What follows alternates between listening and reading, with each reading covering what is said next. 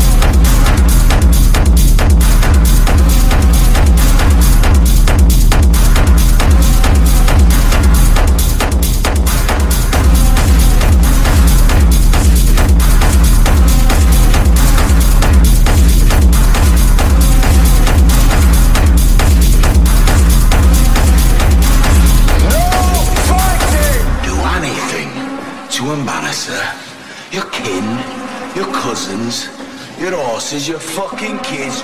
You do anything to what? What about Snar?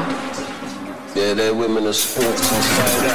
No, no, no. No cocaine.